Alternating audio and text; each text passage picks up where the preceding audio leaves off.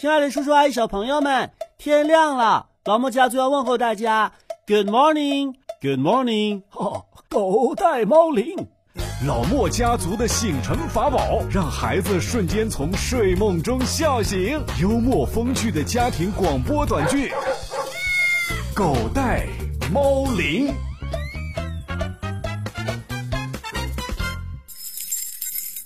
一啊，爸，早上好。 这一看呐、昨天晚上就睡得很好。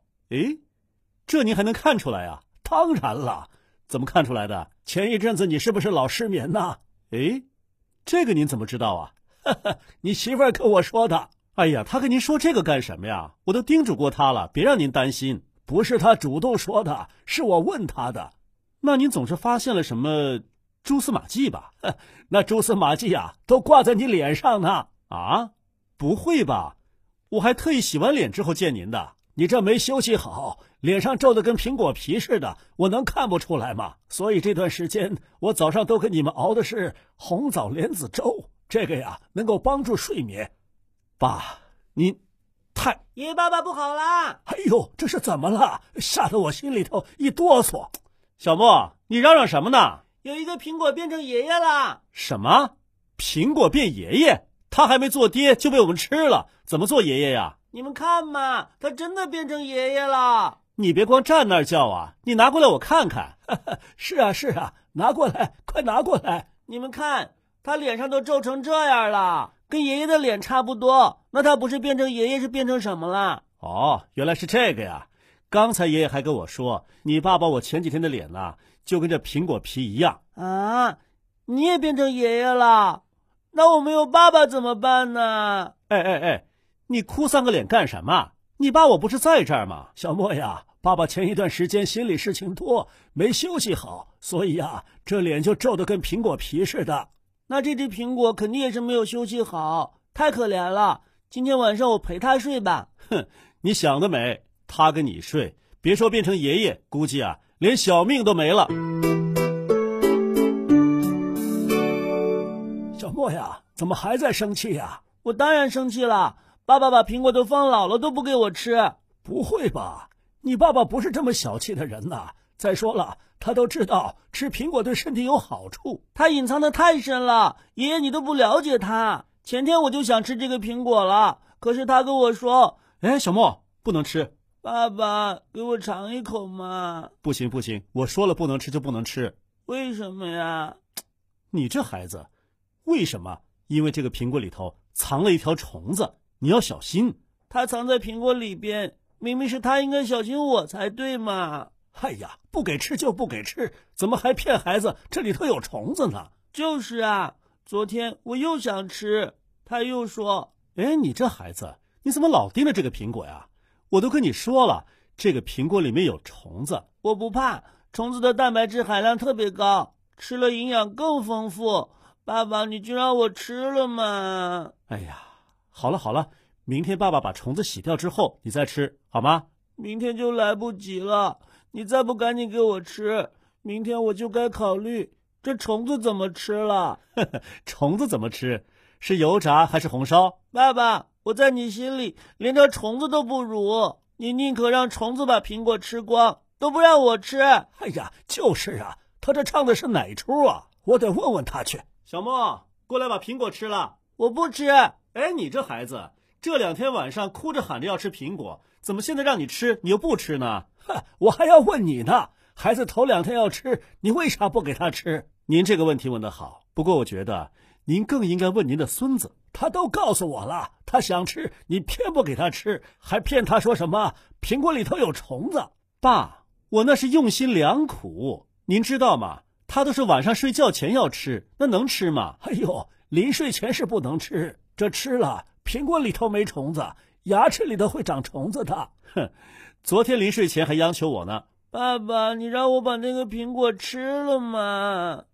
太晚了，苹果都睡觉了。那些小的苹果宝宝都睡觉了，那个大的苹果爸爸肯定没睡觉，他跟你一样也失眠了。哎，小莫，怎么你爸爸我睡眠不好？你也知道啊，因为你睡不好，我就睡不好。哟，咱俩还是父子连心呐！我才不跟你连心呢，我跟妈妈母子连心。你这家伙，好，那你说你为什么知道我睡眠不好？你晚上睡不好，总是跑到我房间里面来亲我，最多一晚上你亲了我四次，还是使劲亲，那我能睡得好吗？哎呀，你睡不好，去闹孩子干什么？ 哼，我告诉你，我亲你啊，是因为我想你哥哥了。那你亲我也没有用，为什么？远儿解不了近渴。是远水解不了近渴。小莫呀，你有没有发现，爸爸前几天睡不好啊，这个皮肤都是暗淡的，而且皱纹很多。嗯，他肯定是晚上起来偷偷吃竹子了。诶，我是晚饭吃多了，吃撑着了吗？我还吃竹子？那你为什么还有两个熊猫眼？ 这睡眠不足啊，会导致血液循环不畅通。这血液是运送什么的呀？这谁不知道？运送营养嘛。对对对，这皮肤的细胞啊，得不到充分的营养，就会老化，长好多的皱纹。啊，那太让我担心了。别担心，别担心，在爷爷的调理之下呀，爸爸的睡眠越来越好了。我不是担心你，啊？那你担心谁啊？担心苹果。苹果？你还惦记苹果呢？爷爷，那只满是皱纹的苹果是不是也缺乏营养啊？是啊，是啊，这水果被人们摘下来之后啊，仍然会进行呼吸活动，消耗营养。可是啊，这个时候已经没有树枝来给它提供营养了。这果实只能通过不断的消耗自己的营养物质来完成呼吸。果实细胞当中的营养物质越来越少，果实就会慢慢的萎缩。好啊，爸爸，我终于知道了。你又知道什么了？对我这个态度，你口口声声说对爷爷奶奶孝顺，对他们好，你看他们都萎缩成这样了，你肯定是舍不得给他们补充营养。小莫，这个小苹果是你的，这个大的给爷爷。哎呦，不用不用，小的吃小的，爷爷就吃这个苹果爷爷吧。啊， 哎爸，这个您别吃，扔了，扔了干什么呀？它又没坏，没坏是没坏，但是没营养啊。谁说的？那这苹果当中的营养都去哪儿了呀？您不都说了吗？它都消耗掉了，啊这皮里边的营养是消耗掉了，这果肉当中的营养还在吧？您看看，您也是一知半解吧？这果肉的营养流失比果皮的营养流失更严重、更明显啊？是吗？哼，还是妈是爸爸？爷爷，他讽刺你，哎，我怎么讽刺爷爷了？哼，你还以为我不知道啊？是妈就是形容那些事儿多的女人。你说爷爷是事爸，就是嫌你爸爸事多呗？就是，你怎么跟你爸爸说话的？呃啊、小啊莫，爸爸的意思是，是爸错 了。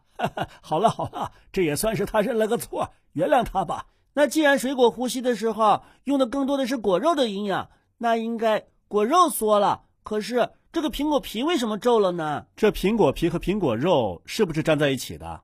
嗯，是的，好分开吗？肯定不好分开嘛。要是好分开，像剥香蕉皮一样剥苹果，不更省事吗？干嘛还削皮呢？对了，因为它们皮肉相连，所以呢，当果肉收缩的时候啊，苹果皮也随着收缩，这样看起来就像长了皱纹一样。啊，我明白了，水果放的时间越长，皱纹就越明显、越严重，对吗？对，爷爷，这个苹果你真不能吃了，里边已经没有什么营养了。好好好，我听我孙子的。哎呀，你又怎么了？爸爸，爷爷也是皮肉相连的，他的皱纹那么多，是不是他的果肉也萎缩了？